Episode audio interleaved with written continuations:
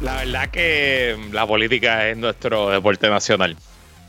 Increíble las cosas que pasan en este país. Hoy, ¿en qué es la que hay? Increíble, impresionante, gigantesca la creación de empleo en Estados Unidos. Le traigo los numeritos Converso con una nueva aspirante, una cara nueva en la política. Suani Vargas, candidata a representante por acumulación del Partido Popular Democrático, hizo un pedido al gobernador sobre el tema de la violencia machista. Le pregunto de qué se trata. Y en el mejor panel, con Ileana Baja Bravo y Jorge Juan Sanders, analizamos las repercusiones políticas a las impugnaciones de candidaturas del movimiento Victoria Ciudadana y no sé si se han dado cuenta, pero Jennifer González anda de media tour, pero en medios no, tradicionales, pero no noticiosos. ¿Le funcionará la estrategia? Vamos a hablar de eso y mucho más en que es la que hay que comienza ahora.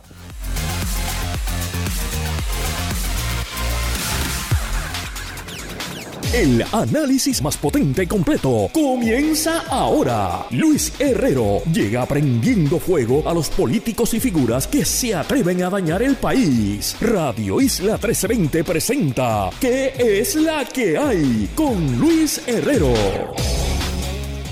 Muy buenas tardes, bienvenidos y bienvenidas a ¿Qué es la que hay? con Luis Herrero por Radio Isla 1320. Hoy es viernes 2 de febrero de 2024. Estamos en vivo y en directo para todo Puerto Rico por el 1320 AM y su cadena para el mundo a través de radioisla.tv, nuestra aplicación para teléfonos Radio Isla Móvil, en facebook.com diagonal Radio Isla TV y en nuestro canal en los televisores inteligentes Roku como Radio Isla TV. Yo soy Luis Herrero y como siempre les invito a que me sigan en todas las redes sociales como L Herrero y recuerda que este programa lo puedes escuchar en su formato podcast. Búscalo como qué es la que hay en tu aplicación de podcast favorita para que me escuches cuando a ti te dé la gana y qué es la que hay, de qué vamos a hablar hoy. Economía de Estados Unidos sigue creando empleos a pasos agigantados. Converso con Suani Vargas, candidata a la Cámara por acumulación del PPD sobre pedido que hicieron varias candidatas de ese partido al gobernador en cuanto al tema de violencia machista.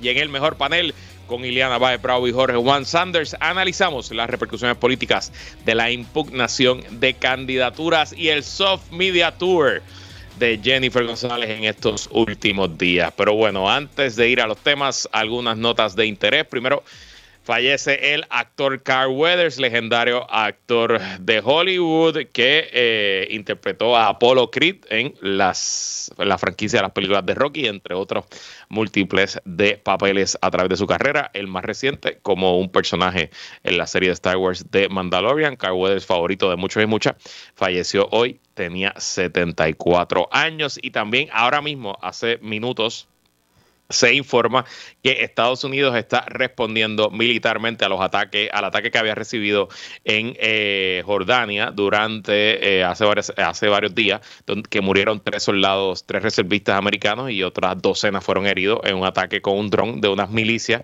que operan en esa zona del planeta apoyadas por el gobierno iraní se reporta que ahora mismo hay bombarderos eh, norteamericanos atacando blancos de la Guardia Revolucionaria iraní, pero no en Irán, son eh, bases e instalaciones de la Guardia Revolucionaria iraní que están en Siria. Eh, y al norte de Irak. Así que esto está ocurriendo ahora mismo. El lunes, cuando vengamos con el resumen del conflicto en Medio Oriente, traeremos esa información. Entonces, el tema de la impugnación de las candidaturas de Movimiento Victoria Ciudadana, que fue tema principal desde ayer, lo voy a tocar en lo que es análisis político y de comunicaciones con Jorge Juan y con Ileana luego de la pausa, así que no voy a entrar en eso ahora.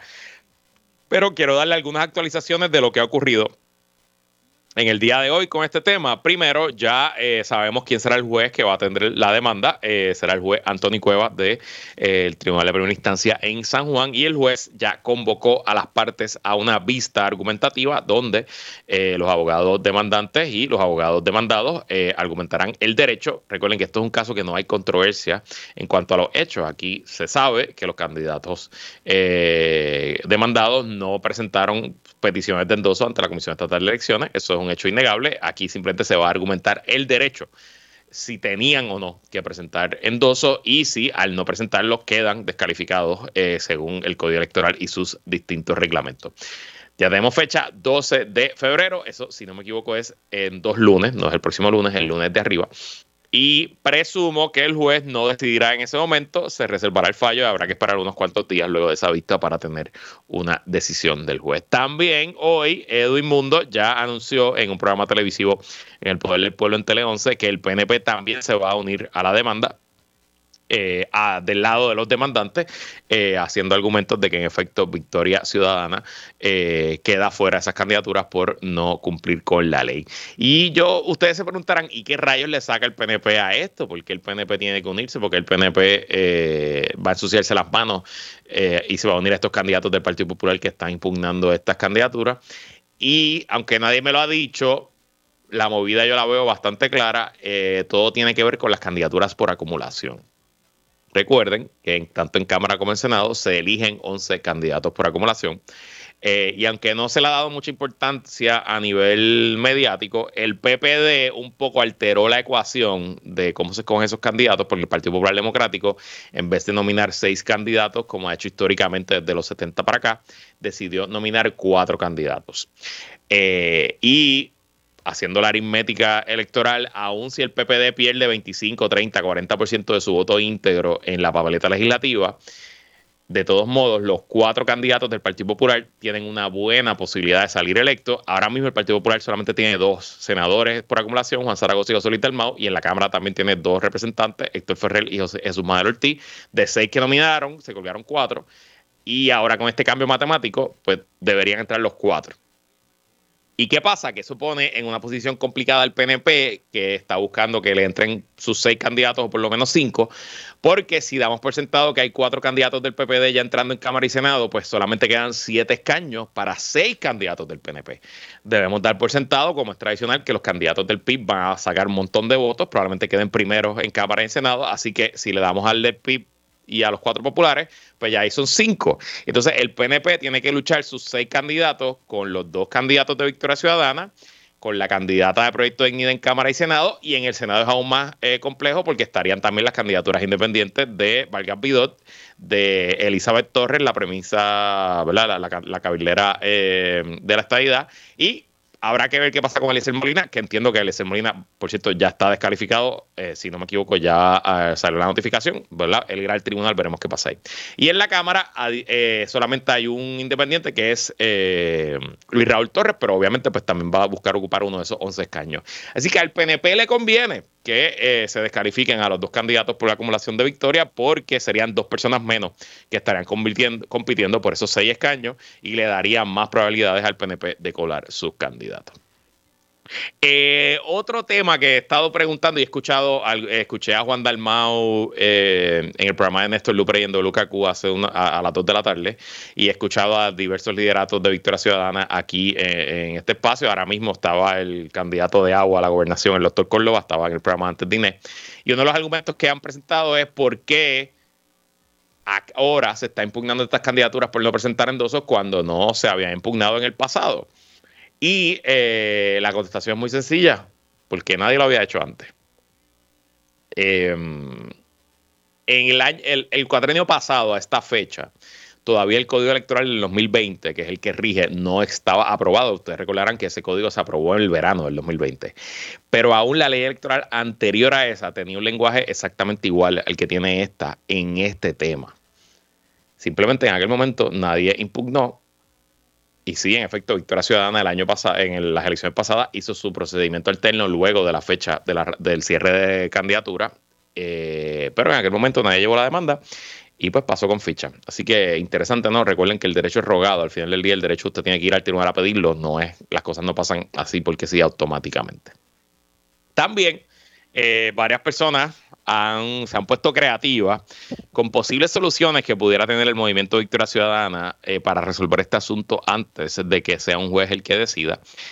Y una posibilidad aquí eh, es que eh, Victoria Ciudadana persuada a algunos de estos candidatos que aspiran a los puestos que hay con primaria. Recuerden que esta impugnación es solamente para candidatos que dentro de Victoria Ciudadana van a una primaria en esta asamblea, en este método alterno que el partido va a celebrar en eh, marzo.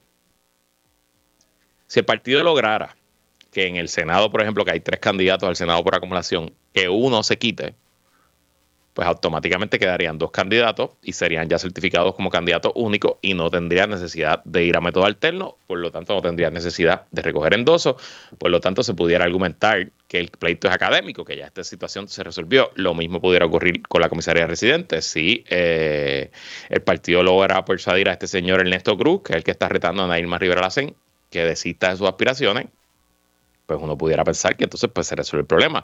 En la Cámara hay cuatro candidatos, si no me equivoco. Está la representante incumbente Mariano Gales, está el licenciado Olvin Valentín, que fue comisionado electoral de Victoria en el 2020, y está el activista ambiental Mirna Conti. Creo que hay una cuarta persona, si ellos pudieran persuadir que dos de esas cuatro se quiten, pues lo mismo. Así que vamos a ver qué pasa de aquí a, de aquí a esa vista el 12 de febrero, pero ahí hay otras alternativas. También otra alternativa pudiera ser, si al final es descalificada Ana Irma Rivera Lacén, bueno, pues el PIB pudiera hacer que su candidato de agua a la comisaría residente renuncie y que sea Ana Irma Rivera Lacén la candidata a comisionada residente bajo la insignia del PIB. Nada, aquí simplemente ponernos creativos y ver qué cosas pudieran ocurrir más allá de lo que decida un tribunal o no decida un tribunal. Y también ayer, cuando estaba contándole un poco la cronología de los eventos, eh, no les dije que mi socio en el podcast, Jonathan Lebrón, el periodista Jonathan Lebrón, había reportado en nuestra página de Patreon. Si usted no sabe lo que es Patreon, Patreon es un servicio de suscripción que nosotros ofrecemos para personas que le encanta nuestro podcast puesto por problema, pues pagan una mensualidad y tienen acceso a unas noticias exclusivas o otros episodios, whatever. Nada. Si les interesa, pregúnteme por Twitter y yo les, explico cómo funciona. Pero en el Patreon, ayer jueves, Jonathan reportó que eh, aparentemente en algún momento en enero hubo una reunión eh, con el componente electoral de Victoria Ciudadana y los candidatos y que allí específicamente Ana Irma Rivera Lacén había levantado una preocupación con este tema y había dicho que ella entendía que había que recoger endosos, pero que la mayoría entendía que no, interpretaba que eso no era así, que la comisionada electoral de Victoria interpretaba que eso no era así y que ella se allanó a la decisión de la mayoría diciendo que pues no, tampoco ella no iba a ser la única que iba a estar recogiendo endosos. Así que habrá que ver cuándo Victoria Ciudadana se enteró que esto podía ser una posibilidad y qué acciones tomaron. Y a la misma vez me pareció muy curioso que alguien trajo a mi atención, hay un artículo de la periodista Gloria Ruiz periodista senior de política del Nuevo Día, del 21 de enero del 2024, o sea, hace dos semanas, con el titular Cuesta arriba para algunos aspirantes independientes recoger los endosos requeridos por ley. Y aunque el titular tiene que ver con los endosos de los independientes, el penúltimo párrafo de la historia tiene una oración en bold, ennegrecida, que dice Además de los candidatos independientes, deben recoger endosos los aspirantes que irán a primarias por el Partido Popular Democrático y el Partido No Progresista. Punto. El Partido Independentista Puertorriqueño, Proyecto Dignidad y el Movimiento Victoria Ciudadana optaron por métodos alternos para escoger a sus aspirantes.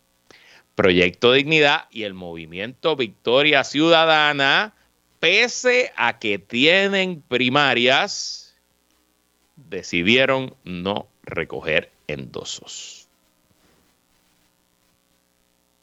Así lo presentó la periodista mucho antes de que esta controversia existiera, 21 de enero del 2024, cuesta arriba para algunos aspirantes independientes recoger los endosos requeridos por ley, el titular de la historia en el Nuevo Día, la pueden buscar en nuevodía.com. La periodista reporta que Proyecto Dignidad y Victoria, pese a que tienen primarias, decidieron no recoger endosos.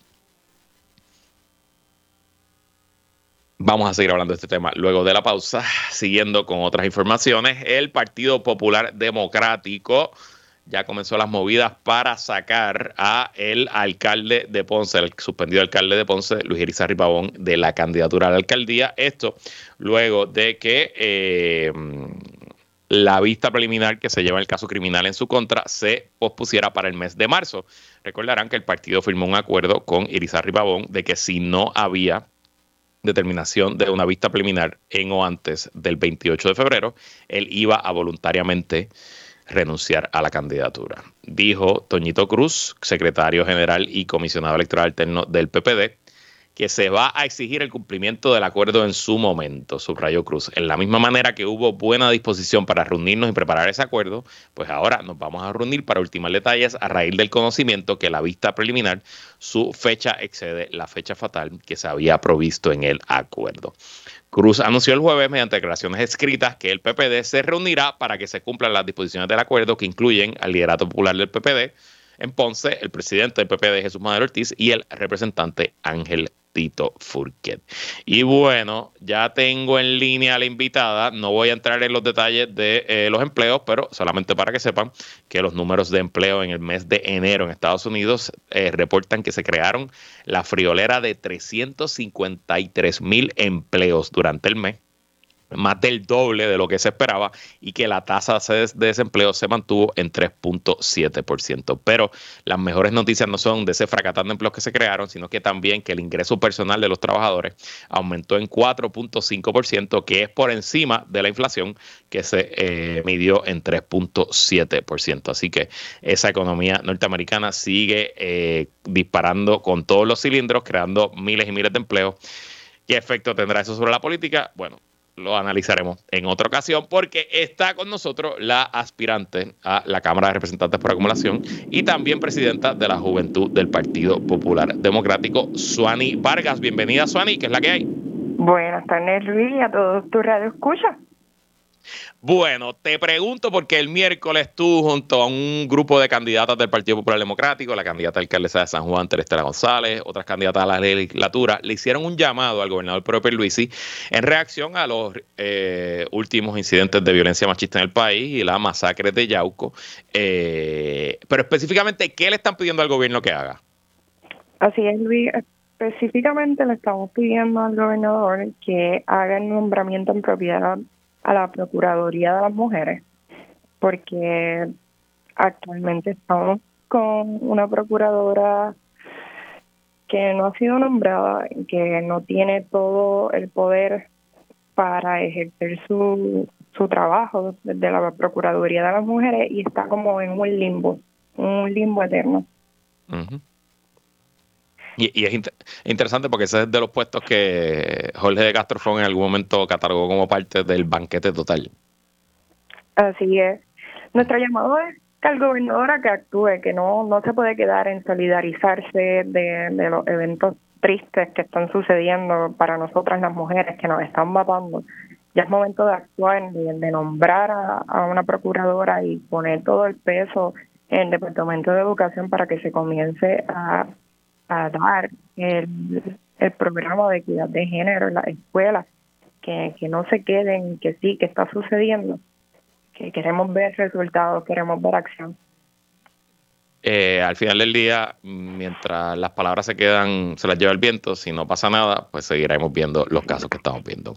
Y te pregunto, más allá de este llamado a la acción que le hacen al Ejecutivo, obviamente tú no eres legisladora, aspiras a hacerlo. Desde la legislatura, ¿qué más se puede hacer por este tema? Desde la legislatura podemos darle más fondos a los refugios de mujeres, a los refugios de, personas que sufren de, violencia, violencia doméstica, que, que tienen ese miedo a estar en sus hogares y que son las fundaciones sin fines de lucro quienes están asumiendo el rol del Estado. Nuestra posición, ¿verdad?, que se podría hacer desde la legislatura es conseguir más fondos para todas las mujeres y otorgarle más poder a la procuraduría, a la procuradora de las mujeres para que tenga más espacio para para ejercer y prevenir sobre todas las cosas la violencia. Eh, ¿Y por qué no pasa nada en la legislatura? ¿Qué tú crees? ¿Cuál es tu teoría? Porque estas cosas no se mueven. Muchas veces falta de voluntad, pero otras también es que se hace el trabajo en la Cámara por parte de la delegación de, de, las mujeres de la, del PPD y de la delegación del PPD, pero tenemos también mucha oposición de parte de los nuevos partidos que buscando la perfección no transcurren las cosas o quizás de parte de partidos como, Proyecto Dignidad, que, este tema para ellos, si le menciona identidad de género o equidad de género, ya un caos si no, no se enfoca en lo importante que es proteger la vida de todas las mujeres. Y pasando un poquito más, ¿verdad? Específicamente del tema y lo que fue el llamado eh, que hicieron el miércoles al gobierno. Eh, además de tú ser candidata, tú presides la juventud del Partido Popular Democrático. Hay personas allá afuera que creen que no existen los jóvenes populares. Eh, yo, me, yo a veces pienso también lo mismo. pero tú, pues, has tratado de probarme que eso no es cierto. ¿Qué te dicen los jóvenes populares y en general la juventud? ¿Cómo tú percibes el mood, el estado de ánimo de cara al 2024? Bueno, hemos demostrado que no es cierto. Has visto que, que, somos una juventud popular activa y estamos trabajando mucho para, para devolver esa esperanza en el Partido Popular. De cara a las próximas elecciones, sabemos que no la tenemos fácil, pero estamos dándolo todo para, para crear esa nueva visión de transformación del Partido Popular. Y sobre todas las cosas nosotros mismos los jóvenes involucrándonos en los procesos eh, para cambiar las cosas. Porque si queremos que las cosas cambien pues tenemos que hacerlo nosotros mismos. En la papeleta representantes por acumulación el mayor ejemplo está el compañero Héctor Ferrer que tiene 29 años está mi compañero Jorge Quiles que pertenece a la Organización de la Juventud Popular Nacional tiene 27 años y esta servidora con 28 años. Los jóvenes nos estamos tirando el ruedo para, para rescatar las cosas y, y, poner nuestra visión de lo que sería el Puerto Rico que queremos. Qué interesante, no, no, no sabía que, o sea, que existe la posibilidad de que hayan tres candidatos a la Cámara del Partido Popular Democrático menores de 30. Así es. Eh, y ahora mismo Héctor Ferrer es el legislador más joven, ¿verdad? Debe ser él. Eh, entiendo que sí, sí. Sí, yo creo que sí. Y más allá de lo que te dicen, ¿qué debe hacer el Partido Popular Democrático como institución para atender esas preocupaciones de la juventud? El Partido Popular eh, debe, eh, el partido debe tener en su plataforma de gobierno la, la protección de los derechos de todas las personas. Eh, en especial de las mujeres, incluir temas que nos importan, las causas que le importan a los jóvenes, lo que sería el tema de vivienda, la protección de nuestras costas, incluir todo eso en la plataforma de gobierno del Partido Popular es vital para, para esa transformación. Eso que mencionas de la vivienda es algo que quizás no está en el radar eh, de los medios o, del público en general, pero eh, creo que pudiera ser la preocupación número uno de la juventud ahora mismo, más que el empleo, incluso más que la emigración, este, es el tema de, la frustración que siente la generación más jóvenes de que simplemente no hay, no hay vivienda asequible, ¿no? Y que, y que incluso propiedades que hace 10 años no pasaban de los 100 mil dólares, hoy están al doble, el triple. Y yo siento, y cuando los leo también, los leo en las redes sociales, los leo en Reddit, en otros sitios, siento como un grado de desesperanza de que probablemente muchas de esas generaciones piensan que nunca van a poder ser dueños de su hogar. Así es. Eh, y te pregunto, hablamos de la violencia de género, hablamos de la vivienda, ¿cuáles serán tus prioridades si eres electa y te toca juramentar como representante por acumulación? Pues uno de mis temas va a ser en lo que debe ser la vivienda, eh, especialmente para los jóvenes y las personas con ingresos moderados que se les hace difícil conseguir esa, esa propiedad de, para establecerse aquí en la isla. Y muchas veces optan por irse de Puerto Rico, al igual lo que sería trabajar por, por el desarrollo económico especializado en el campo del turismo. Muchas veces el turismo se queda centralizado en el área de San Juan pero tenemos una isla hermosa que más allá de San Juan hay turismo. Hay muchas experiencias que se pueden hacer, involucrar a los jóvenes universitarios en escuelas de día, trabajos para ellos, que, que hay muchas formas de hacerlo. Los créditos de los cruceros. Es muy amplio lo que podemos hacer con el turismo, pero nos quedamos estancados en el área de San Juan. Así eh, también continúa, trabajar con las personas con diversidad funcional y los adultos mayores que tengan los cuidados necesarios para seguir su vida, los de diversidad funcional, su vida independiente, y nuestros adultos mayores que no se queden solos al final del día. Y pues soy la única mujer en la papeleta de representantes por acumulación y voy a la Cámara de Representantes sobre todas las cosas a proteger a las mujeres, a trabajar por todas las mujeres, madres solteras, niñas y todas las personas sin mirar su identidad o raza o bueno, pues ahí lo tienen. Suani Vargas, candidata a representante por acumulación por el Partido Popular Democrático. Eh, mucho éxito y ya sabes que cualquier noticia o tema que esté generando, eh, pues aquí estamos para eh, compartirlo con el público. Te agradezco mucho. Un abrazo, Luis. Un abrazo a ti. Buen fin de semana. Nosotros vamos a una pausa. Regresamos con el mejor panel aquí en Que la que.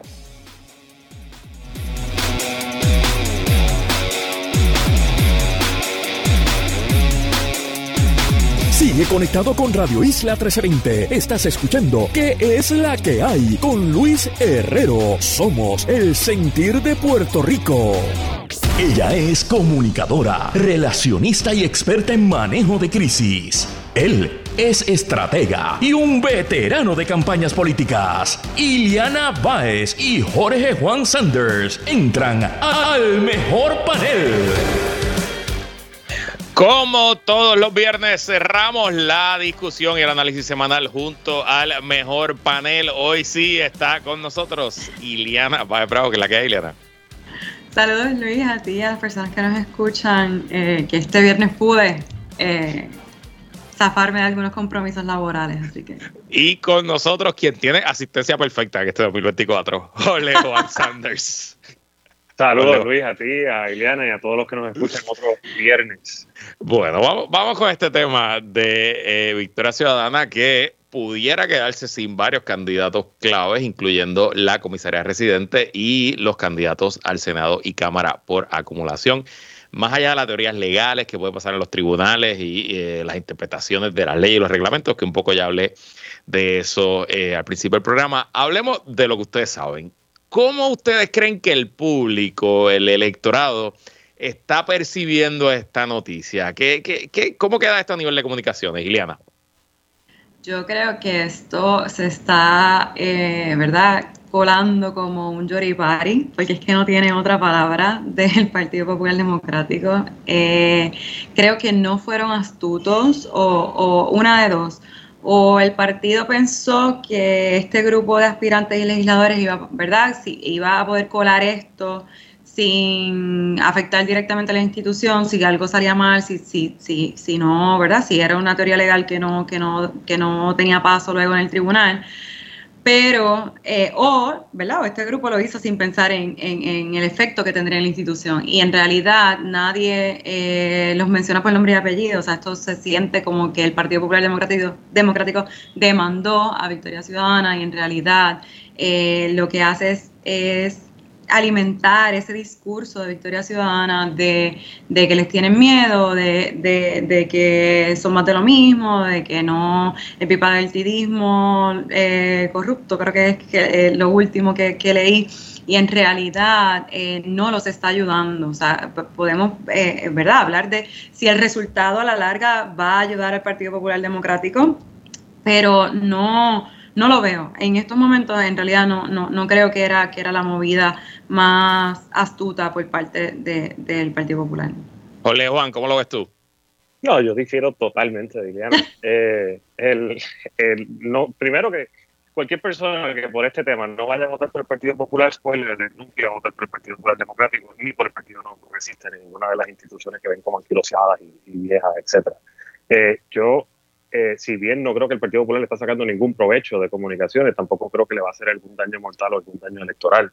Eh, al contrario, yo pienso que el, efecto en comunicaciones que ya se está viendo y, que, es la verdadera verdad, eh, logro dentro de todo de, en términos de oposición política, es al interno de la, de la alianza, ¿no? Una alianza que ahora de por sí, nada más de tocar el tema, tiene que discutir el, el la base de esa alianza. O sea, ya tienes a Juan Dalmado diciendo sí que con mucho gusto ellos acogerían, si el caso pues saliera mal, a, a, a Rivera Lacén en, en el PIB como su candidato. Pues claro, porque eso significaría que el Movimiento Victoria Ciudadana entonces no quedaría inscrito como institución.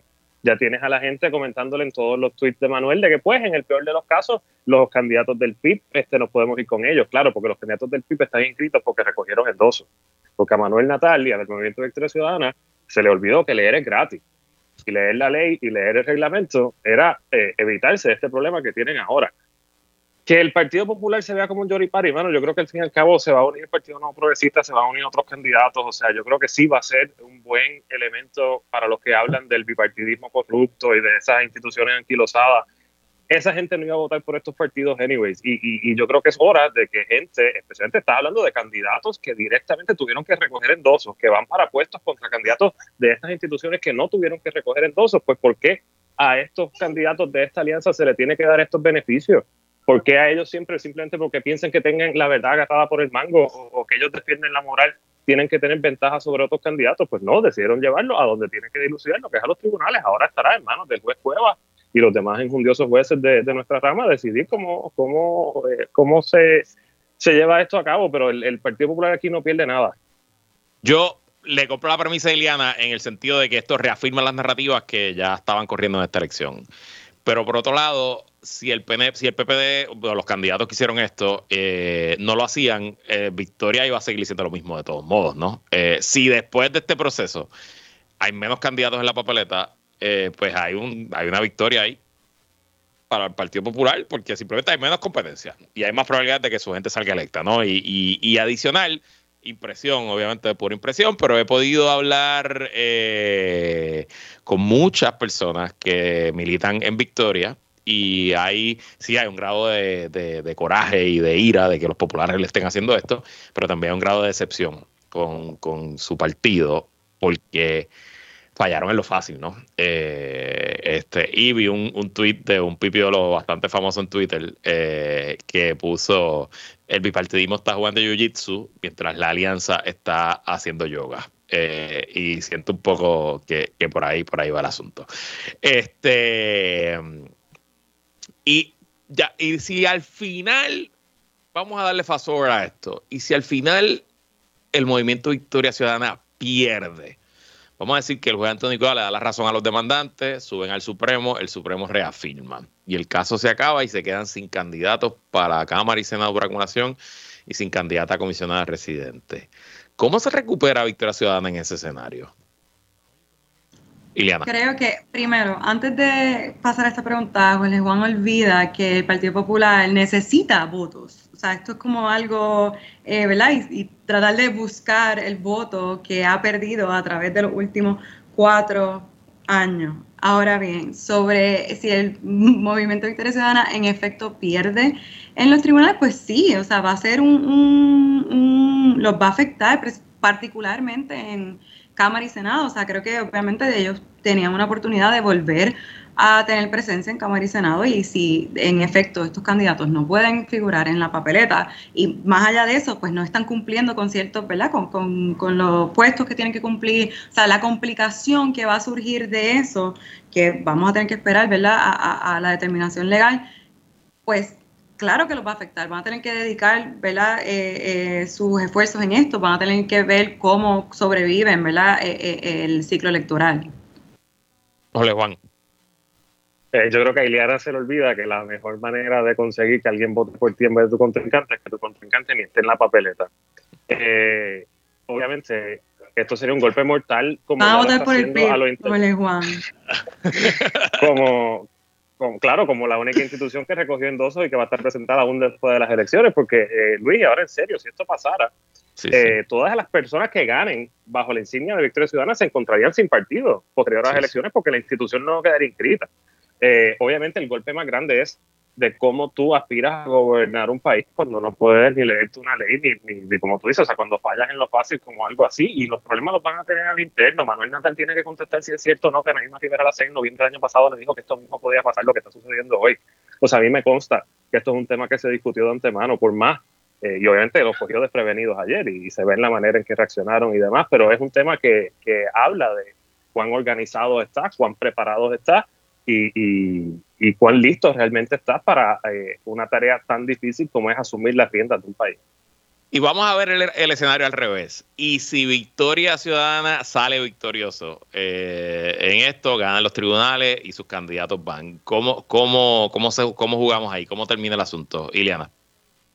Pues el Partido Popular va a quedar de nuevo como la institución más débil, la verdad, se va a quedar eh, en el aire el asunto de eh, cómo procuran buscar siempre eh, fallas técnicas eh, que a la larga no los benefician, no beneficia el discurso del partido, no beneficia en lo que se deberían estar enfocando. Y creo que, que, de verdad, fuera de la discusión, ¿verdad? De la comunicación y cómo yo entiendo que están perdiendo, o sea, en la discusión pública, creo que si Victoria Ciudadana gana en los tribunales va a ser, ¿verdad? Bastante detrimental para el Partido Popular. Ole, Juan. O sea, volvemos a lo mismo del argumento del de, principio. Eh, estás hablando de votos que ya de por sí, eh, en la elección pasada y en esta, lo más seguro estaban fuera de, estar, ser una opción para el Partido Popular o para el Partido Progresista. Eh, electoralmente yo creo que lo dejaría en el mismo lugar. en términos de la institución, sí, yo sé que Ileana sigue hablando de que es la institución que está llevando el caso, pero realmente son unos representantes y unos candidatos específicos. Eh, aunque me gustó mucho ver al, presidente de la institución ayer salir a, defender el que las cosas eh, se hagan bien, se hagan como dicta la ley y el orden. Este es un país que, que, está pidiendo y gana ley y orden y que se sigan las reglas. Y eso pues es lo que se va a dilucidar en el tribunal si hizo o no victoria ciudadana. Si ganaran el caso, pues mira, van a tener los mismos candidatos que ya pensábamos que iban a tener y el escenario político y electoral realmente es el mismo que era antes de esta demanda. Y yo, yo creo que mínimamente, independientemente del resultado, mínimamente eh, Victoria Ciudadana está perdiendo días, semanas, quién sabe si meses, porque si termina este Tribunal Supremo, a estar aquí hasta quizás marzo, abril con este asunto, eh, en una noticia procesal. Y nada se está hablando de los candidatos y las candidatas, sus propuestas, lo que tienen que hacer o no tienen que hacer. Eh, y pues nos entretiene a nosotros me da contenido para este programa y este panel. A los que consumen Radio AM, pues que nos gusta la política y que, y que, y que sabemos bien, pero al electorado en general, esto simplemente es una cosa, yo creo, yo creo que simplemente no hay, no hay ni mucha, ni tanto interés en el nitty gritty, eh, más allá de que reafirma alguna, algunas narrativas, y mínimamente están perdiendo tiempo. Tiempo que no tienen que perder. Eh, así que muy, muy interesante el asunto. Y tengo que decirte que ya viéndolo como, como, como, como constructor político y, ¿verdad? Y, viéndolo como operativo, eh, cogieron de sorpresa a todo el mundo. Porque esta demanda no se escribió el 31 de enero para radicarse el 1 de febrero. Aquí obviamente hubo, planificación, aquí obviamente hubo coordinación, reuniones y nadie dijo nada. Eh, y en un Partido Popular que no ha podido montar casi nada en cuatro años sin que explote, le explote la cara, pues tuvo que tengo que decirle un poquito que, admiro la movida. Como, como operativo político que he sido y que, y que todavía participo para, con mis clientes algunas cosas, digo, contra, se la jugaron, se la jugaron, vamos a ver cómo les sale. Eh, nosotros vamos a una pausa y cuando regresemos vamos a hablar de, eh, algo que nadie está mirando en entretenimiento, que es esta estrategia mediática que ha implementado Jennifer González esta semana de ir a soft media y hablar de temas que no tiene nada que ver con la primaria con Pedro Pelvisi. Vamos a la pausa, regresamos con más en que es la que hay.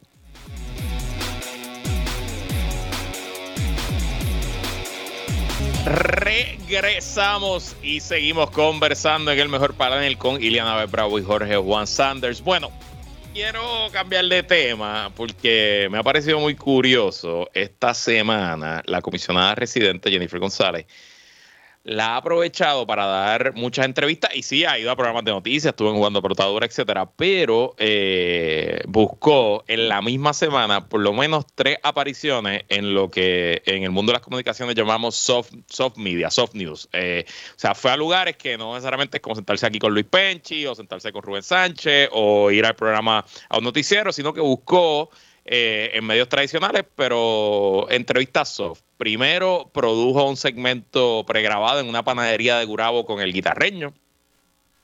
Eh, tiene una entrevista que viajó eh, Saudi, la, presentadora, a Washington DC entrevista que Telegoncia estaba anunciando, he visto hasta billboards por ahí eh, anunciando la, entrevista, y eh, grabó un programa que produce la colega WKQ eh, por las noches, que se llama, yo creo que es formato podcast, de hecho, no sé si lo tiran por la radio, se llama Intimus con... Ay, Dios mío, ¿cómo se llama esta periodista? Con Veronique. Veronique, donde se le hicieron unas preguntas de un alto tono sexual. Se le hicieron preguntas sobre si ha tenido, si una mujer le ha dado un beso, preguntas íntimas, etcétera. no, no preguntas típicas que conteste un candidato o una candidata a la gobernación. ¿Qué hay detrás de esta estrategia del Soft News Media Tour? ¿Cómo, cómo lo ves, Ileana? Creo que lo podemos ver de dos formas. Eh, se dieron por vencidos en ganar eh, la opinión pública con la maquinaria que lleva el gobernador de anuncios, ¿verdad? Eh, eh, cuando uno es incumbente, uno tiene, ¿verdad? Los medios allí en Fortaleza todo el día, tiene acceso, ¿no? A, dar noticias, anuncios, tienes los recursos para hacerlo, ¿verdad? Cuando uno es un contrincante, en este caso un contrincante primarista, pues tienes que procurar llegar precisamente al votante que va a ir a primaria a, darte un voto a ti. Así que si está bien estudiado, ¿verdad? No, no, no estoy clara en, en, cuanto a los públicos que pretende llegar Jennifer González a través de, de estos programas para, y si en efecto son los que necesita para ganar las primarias pero si lo estudiaron, si fue algo que, que, pudieron observar y pudieron, creo que es una buena estrategia, creo que es una buena estrategia llegar eh, con entrevistas más profundas, eh, fuera del día a día, del clip de 30, de un reportaje de 30 segundos, o sea, creo que, es bueno siempre y cuando en efecto esté llegando al público que ella necesita para ganar esas primarias. Jorge, Jorge Juan. Mira, yo creo que esto denota que los números de ella en cuanto a cómo la gente los percibe en lo personal están muy altos y obviamente los números en cuanto al mensaje de política pública o el, ¿verdad? el mensaje de campaña no está tan alto. O sea, toda esta cosa de que el gobierno no funciona evidentemente no caló dentro de la base del PNP, al contrario, yo creo que le hizo hasta daño.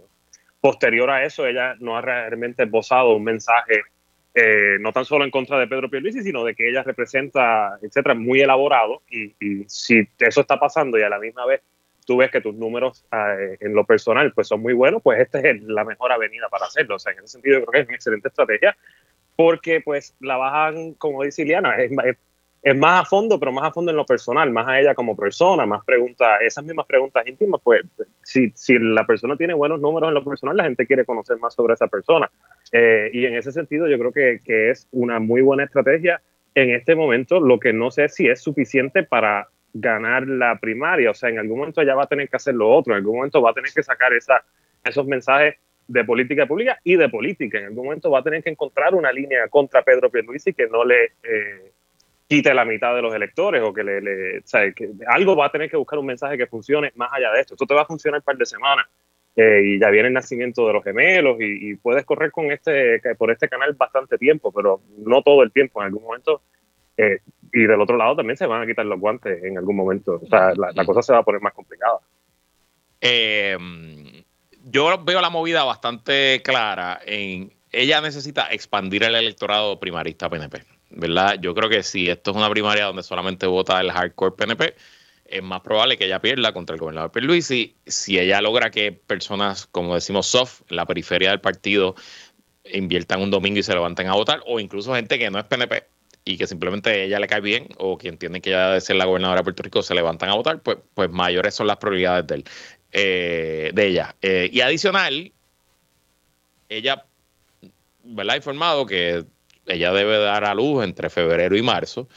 Yo presumo que ella debe estar ya acercándose al punto donde no puede viajar más a Washington, donde probablemente no puede hacer eventos en la calle, estar eh, activa. Y siento un poco pues que simplemente aprovechó estas últimas semanas y, y buqueó lo que pudo buquear y, hizo la ofensiva de, eh, mediática que pudo hacer y importante, yo no creo que ella esté pagando por ninguna de estas entrevistas, son entrevistas que se lograron a través de negociaciones y de, relaciones públicas, eh, que un poco también le ayuda, considerando que ella pues está bien atrás en cuanto, en cuanto a los recaudos. Así que un poco creo que fue una mezcla de timing y de cuáles son sus objetivos. Y me parece importante también que lo señale el lunes, en el lunes de candidatura, algo que tú repites mucho, Le Juan, que los políticos tienen que darse sus baños de pueblo.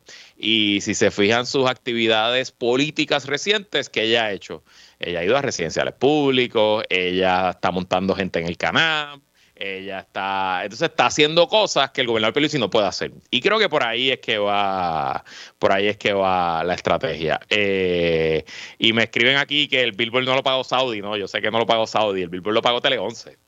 Entiendo yo que Tele 11 es la que está pautando el, billboard de, la entrevista. Eh, así que muy interesante esa movida. Eh, habrá que ver si el gobernador. El gobernador ya le dio un íntimos a Veronique, by the way. El gobernador grabó un episodio de eso hace el año pasado, pero no creo que le preguntaron las mismas cosas que le preguntaron a Jennifer González. Y bueno, me quedan tres minutitos. Eh, siempre tratamos de tocar un poco de política americana. Esta semana ha habido encuestas por todos los lados. Quinnipiac puso una encuesta que Joe Biden le está ganando por 7 puntos a Donald Trump, pero el mismo día Emerson College y eh, Fox News publicaron su encuesta de estados swing states y en siete estados importantes, Georgia, Wisconsin, Michigan y otros más, eh, Trump le está ganando a Joe Biden. Esencialmente, por todos lados las encuestas, ¿cómo ven el asunto, eh, Iliana?